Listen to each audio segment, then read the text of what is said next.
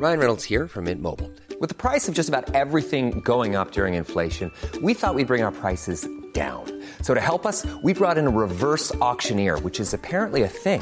Mint Mobile unlimited premium wireless. Ready to get 30, 30, bit to get 30, bit to get 20, 20, 20, bit to get 20, 20, bit to get 15, 15, 15, 15 just 15 bucks a month. So, Give it a try at mintmobile.com slash switch. $45 upfront for three months plus taxes and fees. Promo for new customers for limited time. Unlimited more than 40 gigabytes per month. Slows. Full terms at mintmobile.com. Vámonos con Víctor Guerra. Él también va a hablar del tema. Es integrante y asesor jurídico del Comité del 68. Víctor, buenos días. ¿Qué tal? Buenos días. Pues remembranzas de la noche del 2 de octubre en la Plaza de las Tres Culturas que tenemos a 52 años. ¿Cuáles son los saldos pendientes? Pues este, como ya lo estaba mencionando Romeo, el asunto de la justicia. Eh, México ha vivido un estado de impunidad durante estos años. Desde antes del 68 había otros movimientos también que eh, fueron reprimidos por el Estado, pero el movimiento 68 en especial, debido a la forma en cómo se orquestó por parte del gobierno, pues fue un acto planeado, debidamente planeado y premeditado para acabar y exterminar al movimiento estudiantil 12 días antes de los Juegos Olímpicos. Entonces fueron el Batallón Olimpia, un órgano del Estado, ¿verdad? Que de manera este, eh, subrepticia se puso y se posicionó en toda la plaza de las tres culturas y fue quien atacó el ejército cuando el ejército iba entrando hacia, hacia la plaza. Entonces, eh, el, el, asunto de, de, la muerte, pues, de, de, cientos de compañeros ahí en la Plaza de las Tres. Culturas, de gente del pueblo que estaba eh, viendo, porque el movimiento no solamente era estudiantil, sino también fue popular, o sea, la gente de Tlatelolco, pues sí, era... Fue más allá. Era más, sí, pero además el, eh, los ferrocarrileros que estaban ahí presentes, los electricistas, los campesinos, la gente de, de, de, Topilejo, y entonces había un movimiento que había conmocionado a la sociedad entera y, y de alguna manera pues el, la intención del gobierno con esa eh, actitud autoritaria con la que se condujo pues trató de exterminar al movimiento estudiantil mediante uh -huh. ese acto.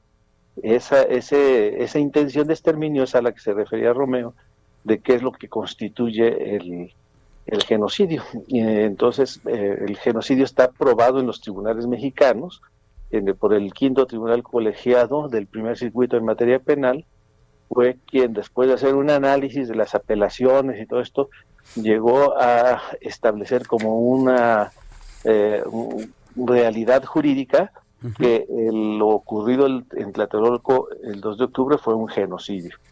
Y desde luego el pendiente que tenemos eh, con este asunto del 2 de octubre es que a la fecha no hay ninguna persona que haya sido castigada por eh, este delito.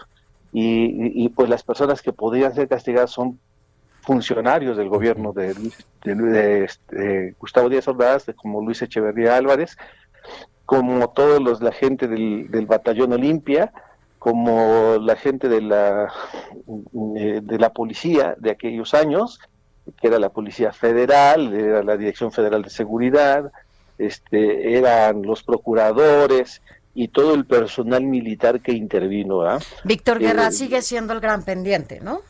Sí, ese es el pendiente, la uh -huh. justicia. La justicia. Hay, hay un genocidio, un genocidio reconocido en México, pero no hay ningún genocida castigado, ningún genocida enjuiciado.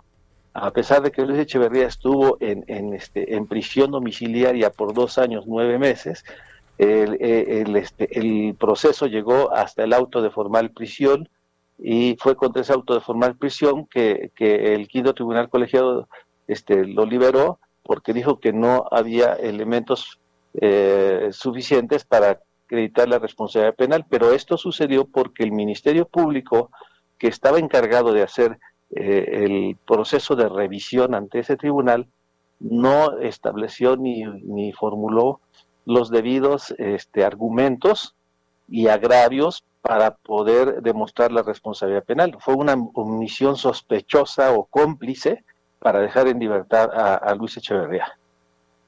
Pues ahí está todo, todo un tema, toda una deuda pendiente y puede ser muy emblemático este caso para lo que representa la justicia, porque aún hay saldos pendientes y mientras estos hechos no sean eh, enjuiciados, seguiremos con, con, toda esa deuda y seguiremos cualquier manifestación, cualquier lucha estará ligada siempre a ese a esa escena eh, dramática y pues de abuso de autoridad hasta los más altos niveles.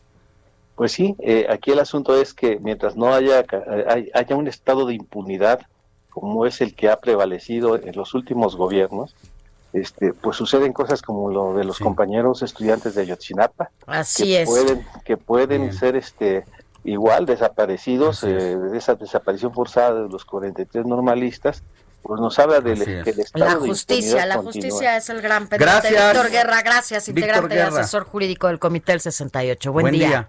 Sí, buen día. Even when we're on a budget, we still deserve nice things. Quince is a place to scoop up stunning high-end goods for 50 to 80% less than similar brands.